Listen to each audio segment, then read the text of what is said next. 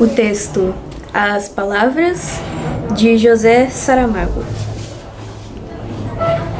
As palavras são boas, as palavras são más. As palavras ofendem, as palavras pedem desculpas. As palavras queimam, as palavras acariciam. As palavras são dadas, trocadas, oferecidas, vendidas e inventadas. As palavras estão ausentes.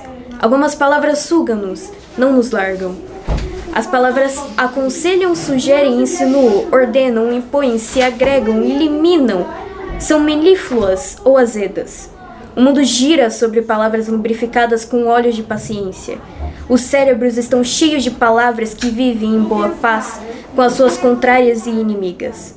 Por isso as pessoas fazem o contrário do que pensam, julgando pensar o que fazem.